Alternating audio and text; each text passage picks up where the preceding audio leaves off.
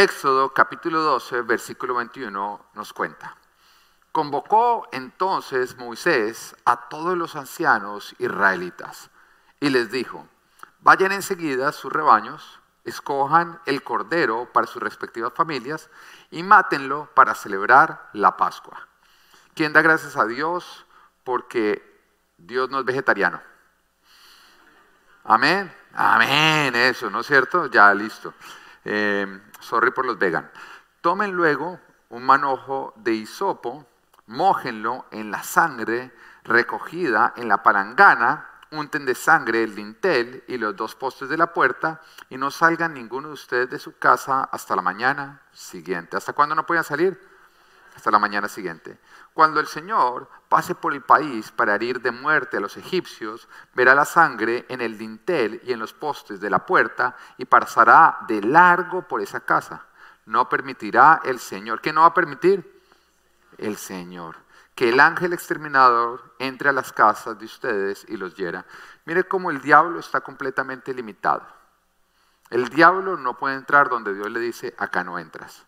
Porque es que hay algunos que creen que una pelea entre Dios y el diablo es como ponerme a mí con flexiones a competir contra Cheo, que cualquiera de los dos puede ganar, el que tenga la esposa más liviana. Amén. No, porque acá entre nos, después lo hicimos sin esposas y yo gané. Pero bueno, eso es otra prédica, ¿ven? No, les, les voy a contar más. Ya que estamos en, tema de chismes, ¿no es cierto? Arrepentirse de uno, arrepentirse de dos. Ustedes pueden creer que cuando fuimos a competir por flexiones, por la, eh, fueron lagartijas, no son lagartijas, ¿no? Por lagartijas, José se puso a competir contra nosotros. Perdió, perdió, pero mal, mal, no llegó a la mitad de nosotros, dio pesar. Pero bueno, volvamos otra vez a la palabra de Dios. Bueno, Es importante entender que el diablo no puede tocar lo que Dios no quiere que el diablo toque. Es importante que el diablo no puede entrar en una casa que está bajo la protección de Dios. Tú tienes que entender que el diablo nos miente de dos maneras. Una, quiere hacernos creer que Él no existe. Pero la segunda, cuando ya sabemos que existe, quiere hacernos creer que Él está en todas partes y que tiene poder de dañarnos. Pero el Señor nos da la promesa que el diablo no podrá hacernos daño. Nosotros estamos bajo su protección. Pero bueno, volvamos a la historia que estamos leyendo. Esta es la historia de la primera Pascua que celebró el pueblo de Israel cuando Dios estaba por libertarlos de la esclavitud de los egipcios. Y el Señor estaba por ese momento ejecutar sentencia contra Egipto por todo lo que ellos habían hecho, por adorar a otros dioses, por toda su maldad. Y el Señor estaba por mostrar la gracia a su pueblo, al pueblo de Israel. Pero yo quiero que nos pongamos o viajemos juntos a esa época, porque nos damos cuenta que lo que hoy leemos como una historia realmente fue un acto de fe. Porque si en este momento yo les dijera a ustedes, miren, eh, el Señor me ha hablado y esta noche está por pasar un ángel destructor y va a quitar las vidas de todas las personas que no hagan esto. Ustedes tienen que ir en este momento a PetSmart, tienen que comprar un animalito, tienen que degollarlo, tienen que tomar la sangre y tienen que ponerlo en los dinteles de sus puertas. ¿Quiénes de ustedes lo harían? Es un poquito loco, ¿no? Era un poquito loco, porque es que usted se da cuenta que Dios sí nos pide a veces que hagamos cosas que de pronto la razón dice, qué pena, pero esto no tiene ninguna razón. Y muchas personas entonces toman esto para creer que fe es hacer cosas absurdas. Pero fe no es hacer cosas absurdas. Fe es obedecer a Dios aún en lo absurdo. ¿Entiendes? Pero si Dios no ha hablado y tú estás haciendo lo absurdo, lo ilógico, tú no eres un hombre de fe, tú eres una persona irresponsable, mística, espiritualoide, y esos nunca llegan a ningún lugar. Y el Señor le estaba hablando al pueblo de Israel que durante varios años había vivido como esclavos en Egipto, un pueblo que los estaba oprimiendo, un pueblo que los ponía a trabajar haciendo ladrillos, para ellos sacar su propio beneficio, un pueblo que estaba asesinando a sus hijos cuando nacían varones para debilitarlos porque ellos estaban multiplicando en gran manera, un pueblo que los estaba oprimiendo de una manera tan terrible que había llevado a que ellos clamaran y buscaran a Dios. Y Dios levanta a un hombre, porque todo lo que Dios hace, lo hace a través de quién? De un hombre. Siempre lo hace a través del hombre. Desde que el Señor creó a Adán y Eva, a partir de ese momento, todo lo que Él hizo de ahí para adelante lo hizo a través de alguien. Antes, no, antes Él dijo, hágase la luz y la luz se creó. Después Él cogió y entonces separó las aguas de lo seco.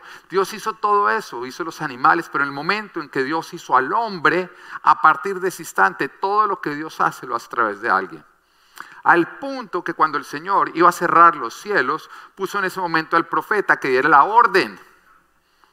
Era algo que Dios estaba haciendo, pero Dios decidió que para todo lo que Él hiciera en esta creación, Él iba a usar al hombre. Y hay muchas veces en que Dios quiere ministrar nuestras vidas y hacer milagros en nuestras vidas, pero por nosotros no permitir que Dios use al hombre, nos estamos perdiendo de los milagros. Místico es creer que Dios y yo no necesito a nadie más. Pero el Señor ha creado una estructura de cuerpo que Él usa para ministrar nuestras vidas. ¿Tú lo entiendes o no lo entiendes? Y entonces el Señor llega y le dice a Moisés, Moisés, dile a mi pueblo que está por enviar un ángel destructor y que deban hacer esto, si no, lastimosamente, la muerte va a entrar en sus casas. Debían degollar el animalito, el cordero, después tomar un poco de la sangre, untarla en el hisopo. Yo le dije a mí que, por favor me consiguiera una puerta de los tiempos egipcios, pero él no tiene History Channel. Eh, o sea, Miguel, la televisión de vez en cuando, pero ahorita me acaba de contar que él repitió transición. No sé cómo uno puede repetir transición, pero a Miguel le pasó, ¿no es cierto? Pero bueno, eh, después en otra prédica, que es una serie que voy a hacer de Miguel, pero después más adelante. Entonces, tenían que tomar la sangre, le pedí a Miguel que fuera color sangre. Acuérdese, repitió transición. Bueno, y después debían tomar la sangre y le deberían poner en los postes de sus puertas.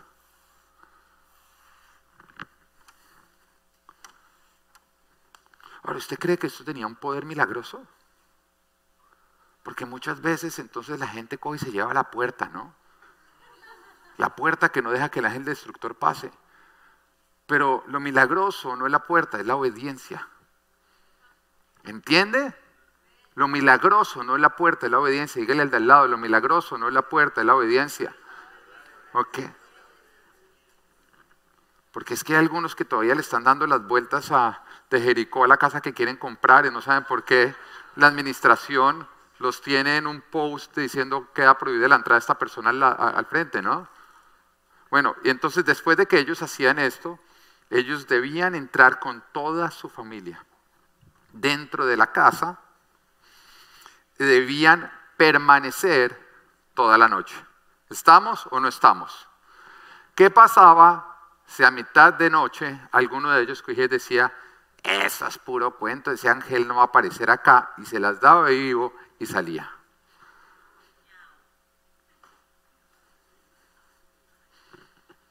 Oiga, y así pasó, no que algunos se las dio de vivo, no sé, eso no quedó registrado, seguro sí, porque donde hay fe también hay gente mística, que no sigue la instrucción hasta el final, sino que se las da desaviando. Y eso es necedad. Pero entonces pasó que esa noche el ángel destructor pasó por todo Egipto y donde veía la sangre, ahí no entraba. Pero donde no veía la sangre, que no la veía en la casa de los egipcios, entraba y se llevaba al primogénito, al hijo mayor.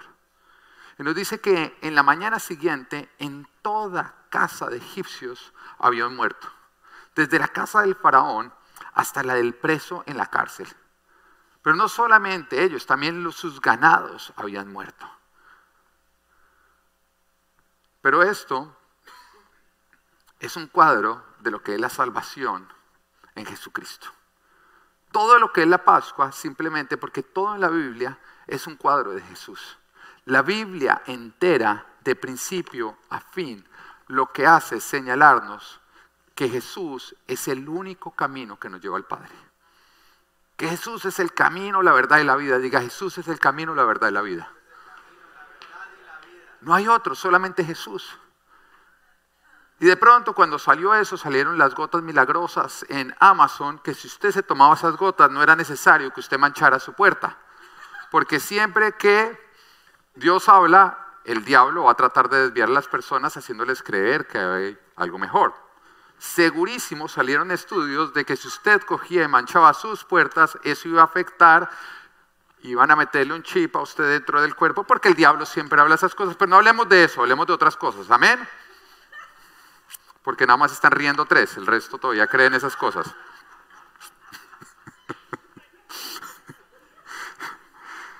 Entonces, cambiando el tema, un chiste que a todos nos guste. Eh,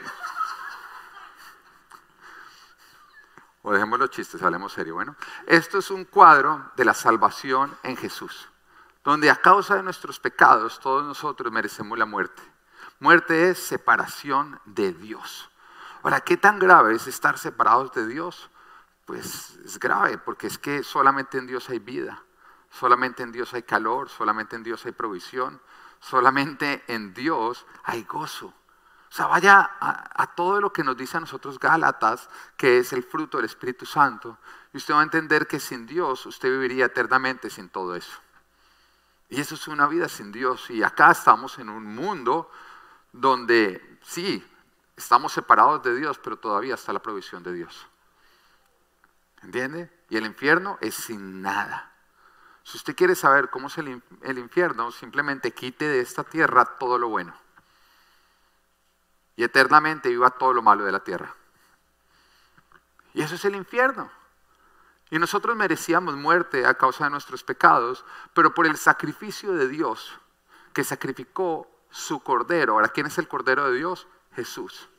Él sacrificó a su Hijo para que de esa manera en toda casa donde está la sangre de Cristo, el ángel destructor no pueda entrar si no tenga que seguir derecho. Porque cuando tú tienes la sangre de Cristo sobre ti y sobre tu familia, la muerte no puede tocarte. Y Jesús lo dice, yo soy la resurrección y la vida, todo el que cree en mí no morirá, vivirá aunque muera. Y en nosotros como cristianos la muerte no es un fin, es un cambio de escenario a un escenario mejor. A un escenario todavía muchísimo mejor. Gracias a Jesús nosotros somos salvos y la muerte no puede afectarnos. Pero mira lo que nos dice a nosotros Efesios 2.8, nos dice, porque por gracia ustedes han sido salvados mediante qué? La fe, se requiere fe. Usted tiene que entender que lo que salvó a los israelitas que hicieron esto no fue la sangre, fue la fe.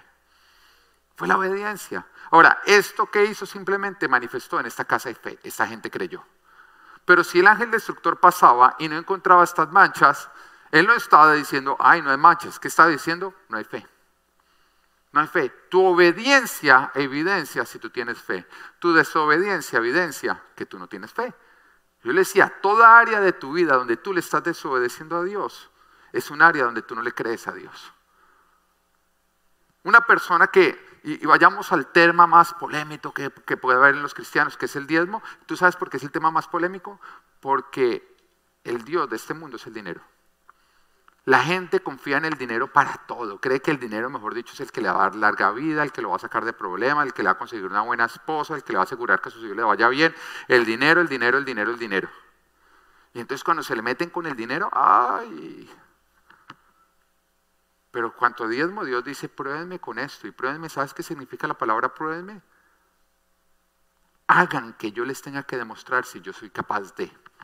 Y la palabra de Dios dice, no pondrán a prueba al Señor su Dios. O sea, nos advierte que no, excepto con esto. Con lo único que Dios te dice, rétame, rétame para que yo te muestre que yo puedo multiplicar tu dinero y protegerte a ti del devorador y hacer que en tu casa sobreabunde. O sea, te reto a que me retes. Con lo único que Dios te permite a ti es con el diezmo. De resto, con nada más. Pero la única razón por la cual una persona no se atreve a hacerlo es por falta de fe. No hay obediencia porque no creen. Dicen, no, si yo doy diezmo, me a quedar con menos. Es falta de fe.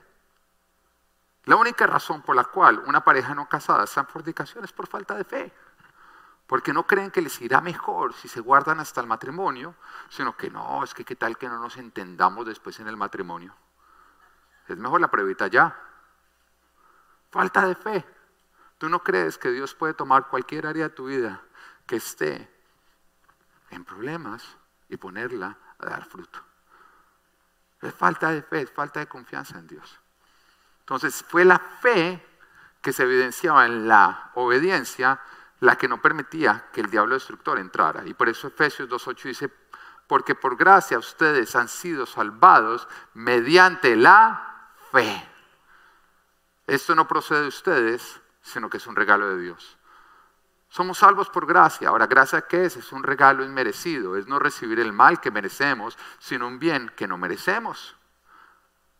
Y se dice gracia porque a causa de nuestros pecados, ¿hay algún pecador acá o no? ¿Hay alguien acá que nunca haya pecado? Levante la mano. No, porque es que cuando uno dice levante la mano, hay unos que son tan perezosos que ni la levantan. Entonces, como todos estamos de acuerdo que todos somos pecadores, todos han dicho su mentira alguna vez o no. ¿Mm? Entonces, a causa de nuestros pecados, todos merecíamos la muerte, porque eso dice la palabra, que la paga del pecado es muerte. Pero a pesar de eso, en Jesús obtuvimos vida. No por lo que nosotros hicimos, sino por lo que Él hizo. Pero el mismo versículo nos advierte que se recibe es por medio de la fe, que lo que desata la gracia en nuestras vidas es la fe. Es la fe la que desata la gracia. Es la fe la que desata una gracia que no permite que la muerte te toque, sino que te obtengas vida. Es la fe lo que desata esa gracia que sin tú merecerlo, el ángel destructor entra y dice, en esta casa no puedo entrar está sellada con la protección de Dios. Es la fe la que te permite a ti estar bajo la bendición y es la falta de fe la que te expone para que el diablo pueda entrar a hacer fiesta en tu casa. Ahora Santiago 2.14 nos dice, hermanos míos, ¿de qué le sirve a uno alegar que tiene fe si no tiene obras? ¿Mm? Porque algunos no, yo sí tengo fe, pero no hacen ninguna obra de obediencia.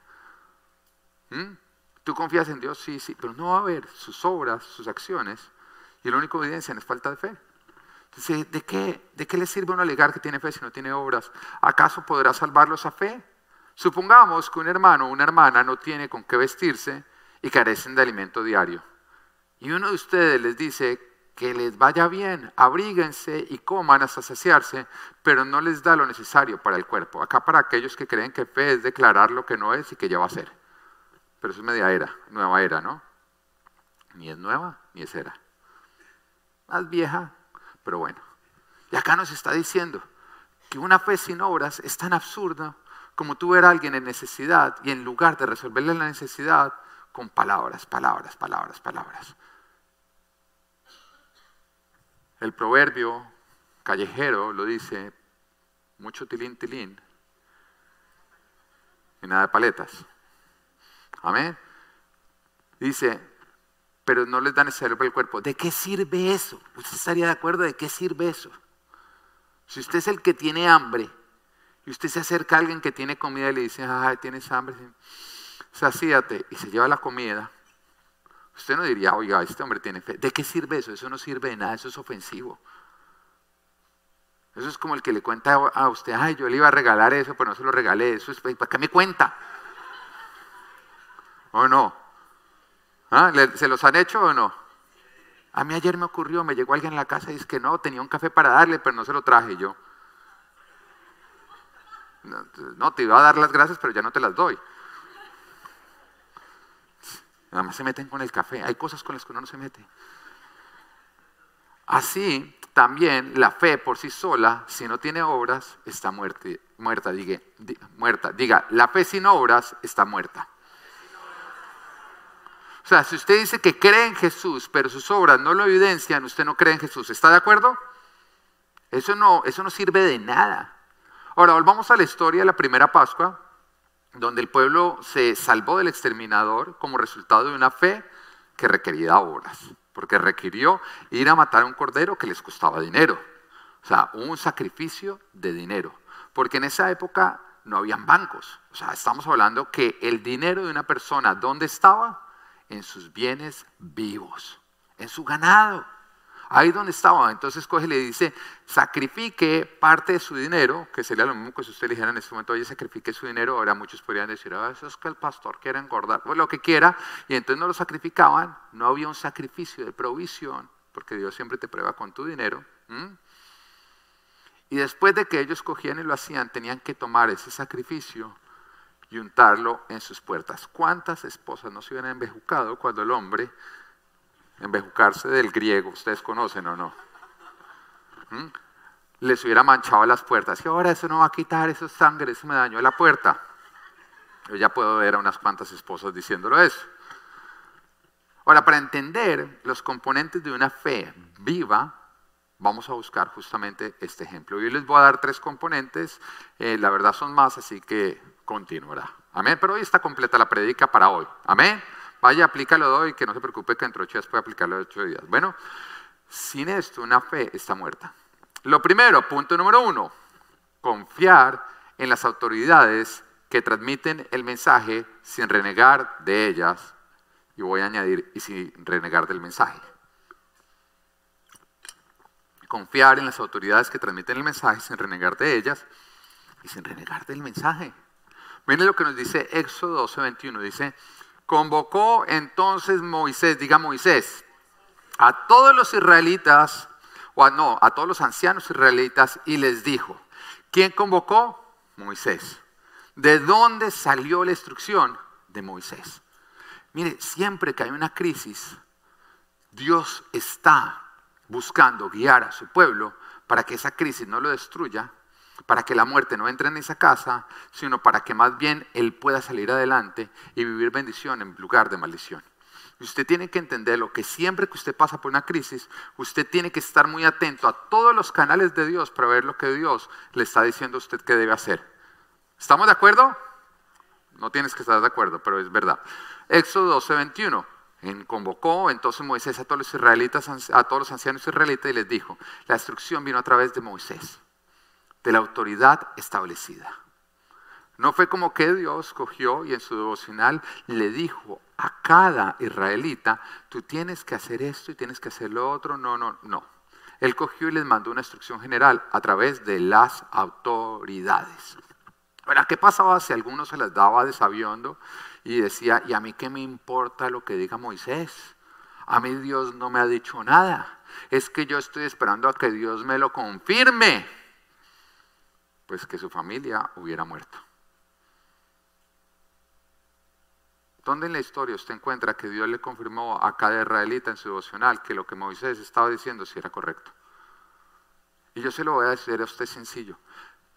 La única razón por la cual usted no se debe sujetar a las autoridades es cuando claramente esas autoridades le están indicando a usted hacer algo que va en contra de la palabra de Dios, sin sacar de contexto la Biblia. Porque lo que la Biblia dice claro, lo dice claro. Pero hay muchos que dicen que se está equivocando porque cuando yo sumo Isaías con Jeremías y busco un pedazo de Apocalipsis y le quito acá la coma y se la meto acá a este lugar, Dios me dice algo diferente. No, no, Dios es clarito.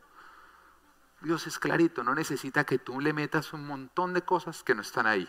¿Sabes quién hace eso? El diablo. El diablo saca el texto de contexto para meter pretexto. Deja de sacar pretextos porque tú sacas el texto de contexto. La única razón por la cual nosotros no debemos obedecer una autoridad establecida por Dios es porque claramente nos está diciendo algo que va en contra la palabra de Dios. Se lo voy a explicar. Acá pueden aprobar el aborto lo que quieran. Usted no practique el aborto ni se lo practique a nadie, aunque lo metan en la cárcel. ¿Estamos o no estamos? ¿Mm? Acá pueden aprobar el uso de la marihuana recreacional. De hecho, pueden decir, usted puede fumarse el tapete de su casa si quiere. Usted no se lo fuma. Porque en el cielo siempre va a ser ilegal el embriagamiento. ¿Estamos o no estamos? ¿Mm? El embriagamiento es total, o sea, estar bajo las influencias, el Señor dice, no se va a emborrachar. No se va a emborrachar. Acá pueden aprobar el matrimonio entre un gato y un ser humano. Yo nunca voy a casar un gato con un ser humano, ni me voy a casar con un gato, menos un gato.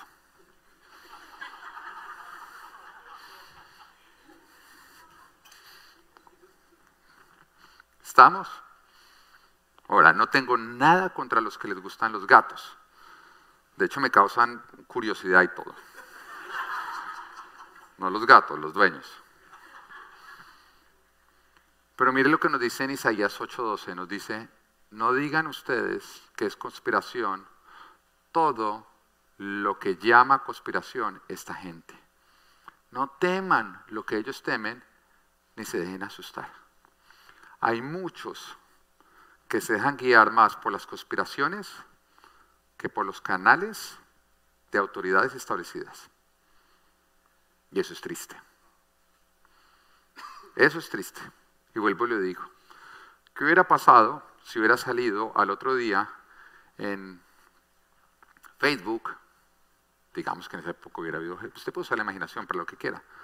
No, es que un estudio muestra que esta sangre produce cáncer y que entonces que no sé qué, y que afecta la fertilidad y un montón de cosas.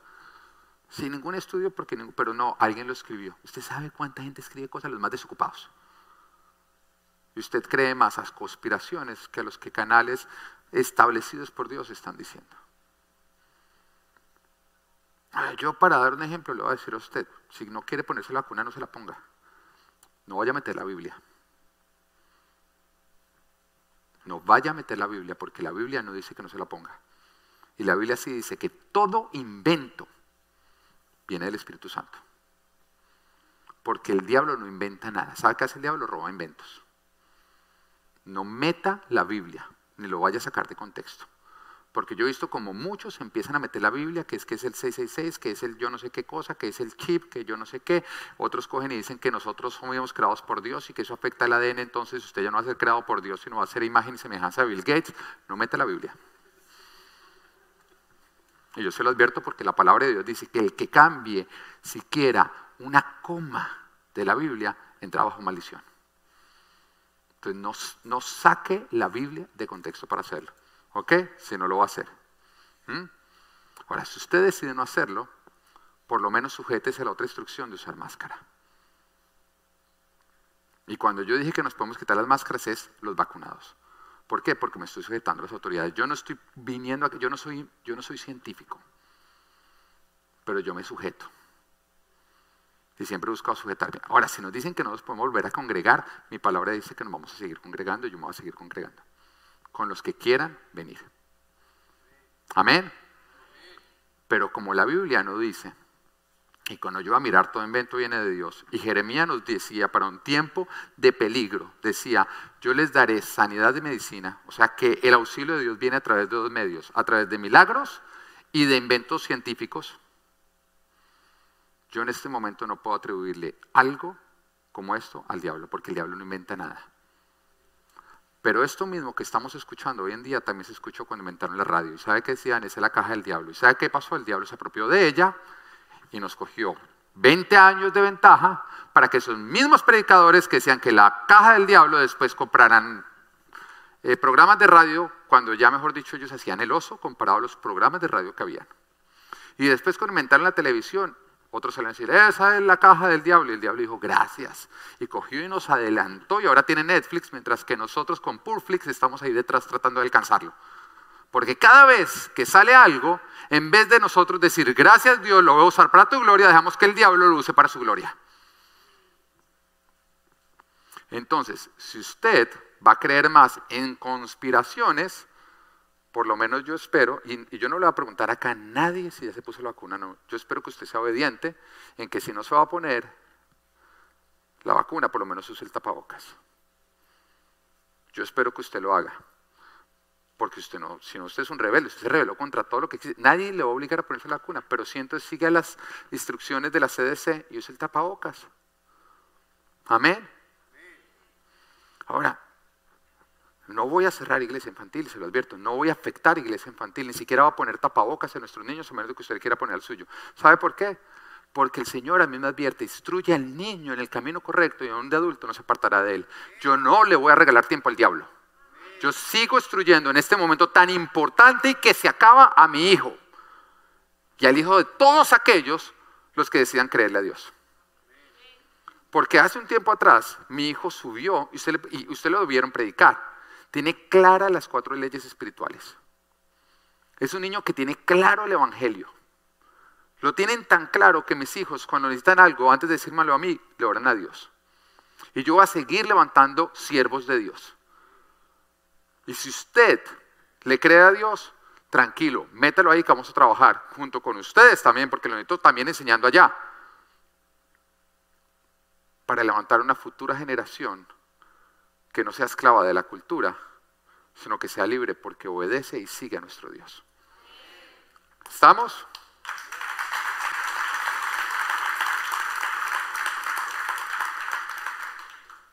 Mateo, Mateo capítulo 8, versículo 5 al 10.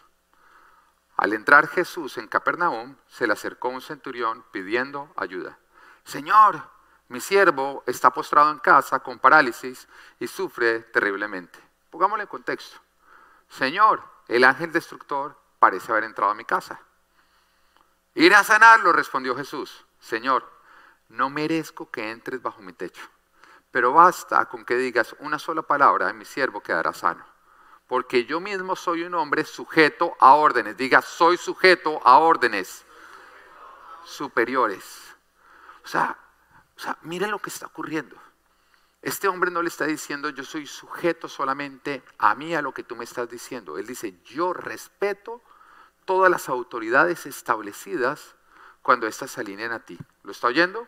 Sujeto a hombres no se refería sujeto a Dios directamente, era sujeto también a las autoridades civiles y gubernamentales que el Señor haya establecido. Dice, yo mismo soy un hombre sujeto a órdenes superiores y además tengo soldados bajo mi autoridad. Le digo a uno, ve y va. Y el otro, ven y viene. Le digo a mi siervo, haz esto y lo hace. Al oír esto, Jesús se asombró y dijo a quienes lo seguían, les aseguro que no he encontrado en Israel a nadie que tenga tanta fe. Sujetarse a las autoridades es una evidencia de fe. Porque usted no está creyendo en el hombre, usted está creyendo en los canales que Dios ha establecido. Mire, yo creo que el único que pone y depone reyes es Dios. Ahora, ¿estoy de acuerdo con el presidente que tenemos hoy en día? No. Tiene una agenda diabólica. Punto. No me voy a sentar a discutir con usted. Si usted no lo cree es porque usted y yo no creemos en lo mismo. Cuando yo miro mi palabra, tiene una agenda diabólica. Porque está apoyando el, el, LGTBI. Está tratando de alterar la familia como Dios la ha establecido porque apoya el aborto. Y un montón de otras cosas que van en contra, porque el socialismo es del diablo. Va en contra de los diez mandamientos. Usted mira los diez mandamientos y, es del, y, rompe todos. Es como si el diablo dijera, ¿cómo rompemos los diez mandamientos? Creo el socialismo. Entonces, pero todavía creo que Dios lo puso por algún propósito. Porque la palabra de Dios dice que hasta el malvado fue creado para la obra, para la obra final. O sea, que aún Satanás es usado por Dios. ¿Usted cree que Dios en este momento no podría coger y un chisquido y desaparecer a Satanás? Si lo creó, lo puede borrar.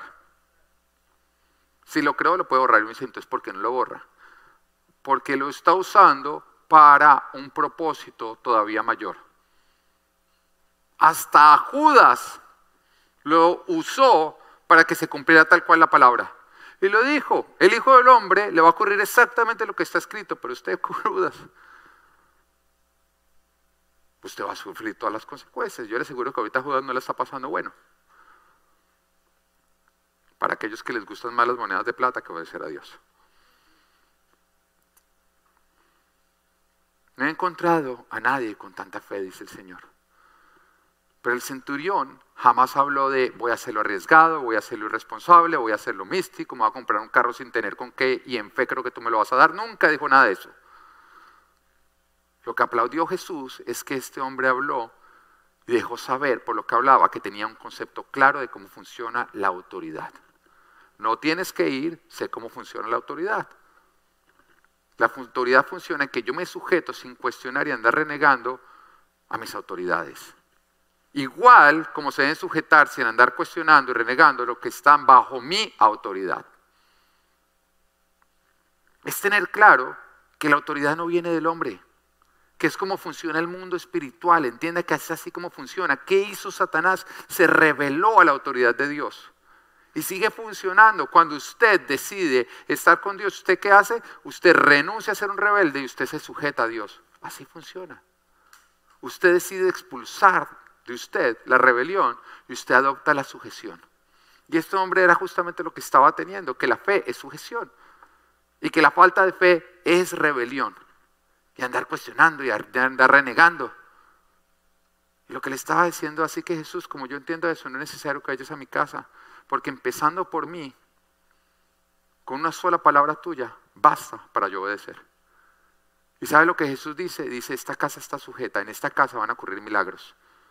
Porque en la casa sujeta ocurren milagros, en la casa del rebelde el diablo hace fiesta. ¿Cuántos hombres hay acá? Pónganse de pie los que son cabeza de hogar. Los hombres que sus esposas todavía los dejan mandar en casa. José, José, siéntate. No, la verdad es que estás haciendo los ojos, José. Bueno, yo les voy a decir algo. Cuando ustedes se sujetan completamente a Dios, sus familias, sus casas están totalmente cubiertas para que Dios haga milagro dentro de ellas. Pero cuando ustedes son rebeldes, ustedes permiten que el ángel destructor entre a sus casas. Porque no importa la cantaleta que hubiera dado la mujer de que toca untar la sangre, si el hombre no quería, esa sangre no estaba ahí. Así que yo les voy a decir a ustedes, ser cabeza es más de que acá se hace lo que yo diga. No, ser cabeza es que yo soy responsable de lo que ocurre en mi casa. Y cuando Adán y Eva cayeron en pecado, el Señor llamó a Adán y Adán llega y le dice, eh, no, es que la mujer que tú me diste por esposo, le trató de echar la culpa. Y el Señor que dijo, no, no, no, no, ven Adán, por tu culpa, por tu culpa la tierra va a ser maldita, por tu culpa va a ocurrir todo lo que está ocurriendo. Porque él se dejó seducir por su esposa, le entregó una autoridad a su esposa y la esposa se la entregó al diablo, porque siempre que tú no usas la autoridad que Dios te dio, alguien la va a usar en tu contra. Y si Adán se hubiera parado ahí como autoridad, hecho de ninguna manera y me deja hablar con la culebra, no me le contesta más el teléfono. ¿Ah? Sí, deja hablar con mi suegra, digo, con la culebra. venga para acá. Eva no hubiera jamás mordido de ese fruto. Ya se pueden sentar. ¿Sí entienden quiénes son responsables de sus casas? ¿Mm? Asuman ese lugar, asuman ese rol. Eso es ser hombre. Hombre no es acostarse con mil mujeres. Eso sabe qué es perder la hombría. Perder la hombría.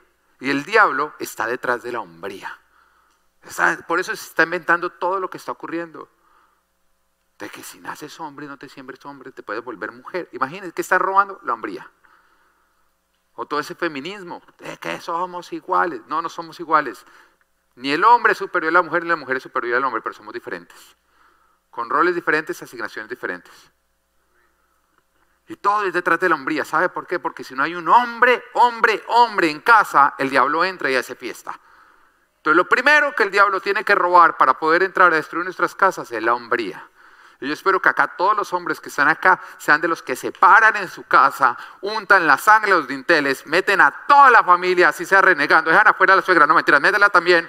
Y en ese momento usted se mete y dice, acá no se me salen hasta que no pasa, hasta que no se cumple la instrucción completa.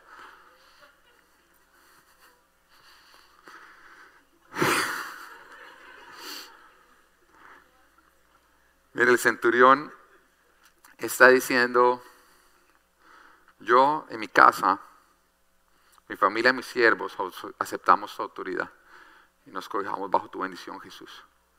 Y en la enfermedad que nos venía atacando no tiene autoridad para permanecer. No es necesario de que vayas. Tú simplemente da la orden y la enfermedad tiene que irse.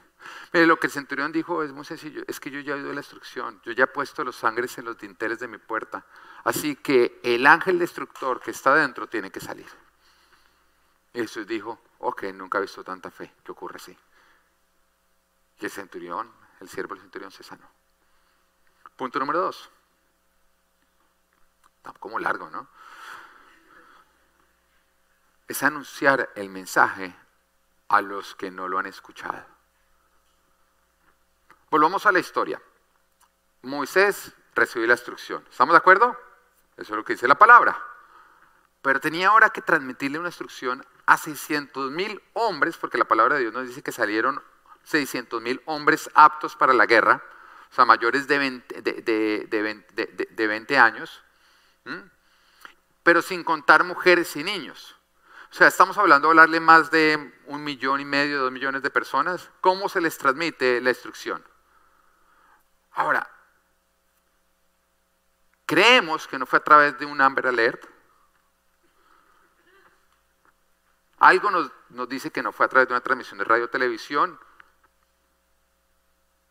Según estudios históricos, no fue a través de un Facebook Live ni tampoco salió en el GroupMe o en el Conéctate de la iglesia.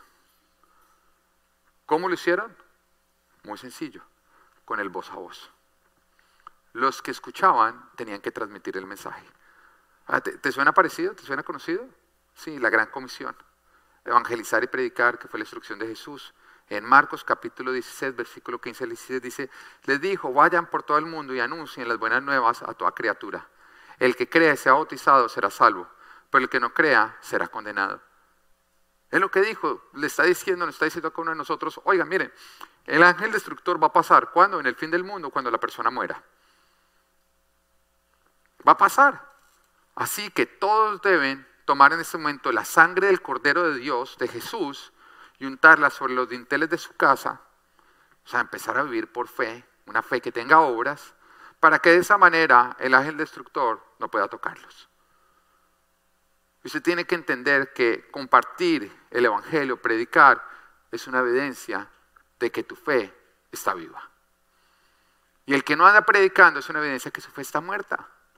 Porque cada persona a la cual tú tienes acceso, que no ha escuchado el mensaje que tú ya escuchaste, cuando llegue la noche, o sea, al final de la vida de esa persona o del mundo, si la sangre no está en los dinteles de la puerta de él, o sea, la sangre de Jesús no está marcando esa persona va a sufrir juicio eterno, muerte eterna e irá al infierno. Y mira cómo lo escribe Mateo capítulo 13 al 49. Dice, así será al fin del mundo. Vendrán los ángeles y apartarán de los justos a los malvados, o sea, a los de la sangre, de los que no la tienen, y los arrojarán al horno encendido, donde habrá llanto y rechinar de dientes. No predicar el Evangelio es una evidencia de que la fe está muerta. Es no creer, es no creer que va a ocurrir. ¿O sabes qué? Es haberle creído al diablo, es subestimar la verdad de Dios. Porque cuando el diablo no logra que tú no creas una verdad de Dios, lo que hace es que te lleva a subestimar dicha verdad. Le dijo a Eva, ¿es verdad que no pueden comer ningún árbol del jardín? Y Eva dijo, no, sí podemos comer un árbol del jardín, lo que no podemos es comer del árbol del conocimiento del bien y del mal, porque el día que comamos vamos a morir. Ah, dijo, no, esa, no me va a creer. Mira, no es que no puedan comer, no les va a ir mal. De hecho, van a ser como Dios, subestimar la instrucción de Dios. No es tan grave, no es como Dios dice. Una fue muerta, es una fue donde tú no predicas, porque toda persona que no ha escuchado el mensaje a la cual tú no se lo compartes, tú te estás haciendo cómplice de que se vaya al infierno. Es igual que un israelita que hubiera escuchado el mensaje y estuviera poniendo la sangre en los dinteles de su puerta y de pronto ve que el vecino no la está poniendo y le sale, ¿qué más vecino? Y poniéndola. El todo, no, pues yo tengo que respetar la diferencia de creencias. Mm. Hasta luego, vecino. Y hubiera entrado. el vecino, oye, tan raro el gusto del vecino, pero ese también siempre ha tenido mal gusto. Porque muchas veces creemos que no predicar es respetar a otros, no, no respetar a otros, hacernos cómplices de su muerte. Ahora, si tú coges y tú eres de los que estás poniendo, ves que el vecino no le dice, oiga, mire, nos dijeron que esta noche hay un ángel destructor, usted debería estar haciendo esto, o el vecino dijo, yo no creo en esos cuentos de malas, ustedes son unos fanáticos y se mete la puerta, usted a la casa, usted ya por lo menos usted no es cómplice, yo se lo advertí, yo se lo advertí. La pregunta es, ¿estás predicando el Evangelio? ¿Cuándo fue la última vez que tú invitaste a alguien a venir a la iglesia? Porque si tú no estás invitando a personas a venir a la iglesia, no les estás compartiendo el Evangelio, es porque tú no estás creyendo lo que les va a pasar si se murieran hoy. Punto número tres y punto final. Si ven que no está largo, yo iba a terminar. es obedecer enseguida. Es obedecer enseguida. Mire, posponer la obediencia es una evidencia de que tu fe está muerta. Y mire la instrucción, Éxodo 12:21. Convocó entonces Moisés a todos los ancianos israelitas y les dijo, vayan enseguida, diga enseguida. Enseguida es ya. ¿Qué hubiera pasado si alguno de ellos hubiera dicho ya voy? Y hubiera sido latino. Porque usted sabe que en los latinos el ya voy significa cuando me la gana. ¿Mm? No, imagínese donde alguno de los israelitas hubiera dicho, no, es que estoy muy joven para ahorita comprometerme, es que tengo que disfrutar la vida, es que no he tenido tiempo. ¿Qué le hubiera pasado? Porque el, el ángel destructor no va a esperar por ti hasta que tú quieras obedecer. No, el ángel destructor no va a decir, oiga, pospongamos la pasada porque es que él no tiene tiempo. Él te va a convencer de que no tienes tiempo, de que no te deberías estar comprometiendo, de que algún día vas a aceptar el mensaje, de que algún día te vas a poner juicioso con el Señor, pero que sigas vagabundeando, que disfrutes tu vida. Pero Jesús no dijo que el que quiera salvar su vida la perderá. Ten muchísimo cuidado si eres de los que piensas que primero disfrutas la vida para después entregarle tu vida a Jesús. Porque Él lo dice, el que quiera disfrutar su vida la perderá. La instrucción es clara, es vayan enseguida, vayan ya. Porque desobedecer al principio con las intenciones de obedecer después les hubiera costado la vida. Y el Señor nunca le dijo, dile a Israel que cuando tengan tiempo se sientan listos para comprometerse o estén cansados del mundo y de Egipto, que pongan la sangre que, es que está por pasar. No, Jesús advierte en muchas oportunidades de personas que escuchando el mensaje deciden quedarse por fuera porque primero quieren encargarse de ciertos asuntos del mundo. Y Lucas, capítulo 14, versículo 15, nos cuenta una parábola, que es la parábola del banquete. Dice, al oír esto, uno de los que estaban sentados a la mesa con Jesús le dijo, dichoso el que coma en el banquete del reino de Dios. Y Jesús en ese momento le contestó, cierto hombre preparó un gran banquete e invitó a muchas personas. A la hora del banquete mandó a su siervo a decirle a los invitados, vengan, porque ya todo está listo. Pero todos, sin excepción, comenzaron a disculparse. El primero le dijo, acabo de comprar un terreno y tengo que ir a verlo. Te ruego que me disculpes. Otro adujo, acabo de comprar cinco yuntas de bueyes y voy a probarlas, te ruego que me disculpes. Cualquier parecido con aquella persona que no viene a la iglesia porque tiene que trabajar es pura coincidencia, ¿no es cierto? Mm. No te preocupes que el banquete va a esperar por ti. Otro alegó, acabo de casarme y por eso no puedo ir. Pero mira lo profundo. Es claro que quien dijo, acabo de casarme, no puedo ir, ¿quién fue? El hombre. El hombre. El hombre le dijo, es que acabo de casarme, pero todavía no quiero asumir mi rol como autoridad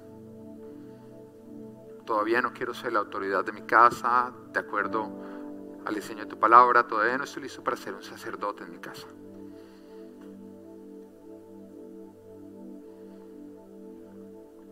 El siervo regresó y le informó de esto a su señor.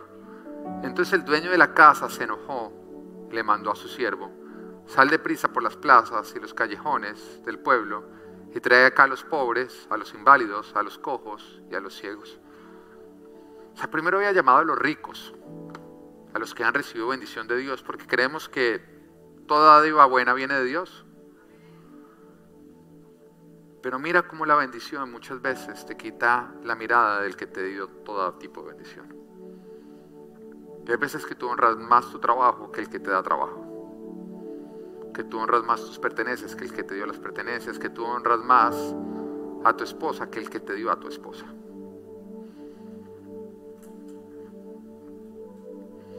Entonces el Señor dice, traigan a los pobres, porque lastimosamente los pobres o aquella persona que está pasando por necesidad es más sensible a cuánto necesita Dios.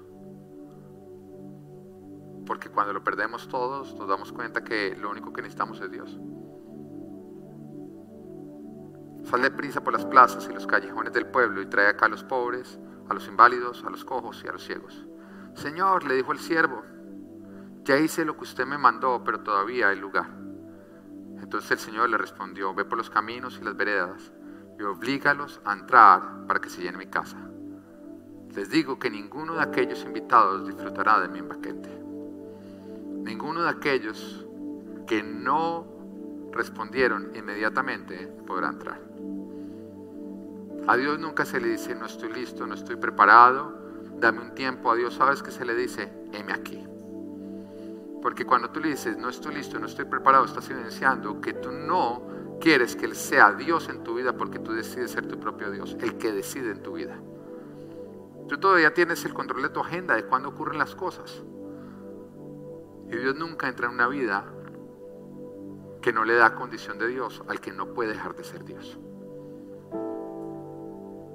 Esta parábola es para ti, a quien Jesús viene invitando y que sigues postergando tu respuesta. Porque estás ocupado con las cosas del mundo.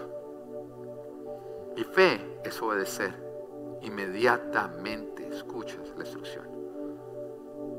Y entiende algo, el reino no va a esperar por ti hasta que estés cansado del mundo. Es ya, es ahora, o te comprometes o simplemente no creíste. Y sin fe no hay gracia. Y sin gracia solamente vas a encontrar condenación. Así que si Dios está hablando, deja de desobedecer. Muestra fe obedeciendo y obedeciendo inmediatamente. Esto es real faith, una fe viva y que Dios te bendiga. Aunque no pueda ver, estás sobrando. Siempre estás, siempre estás sobrando.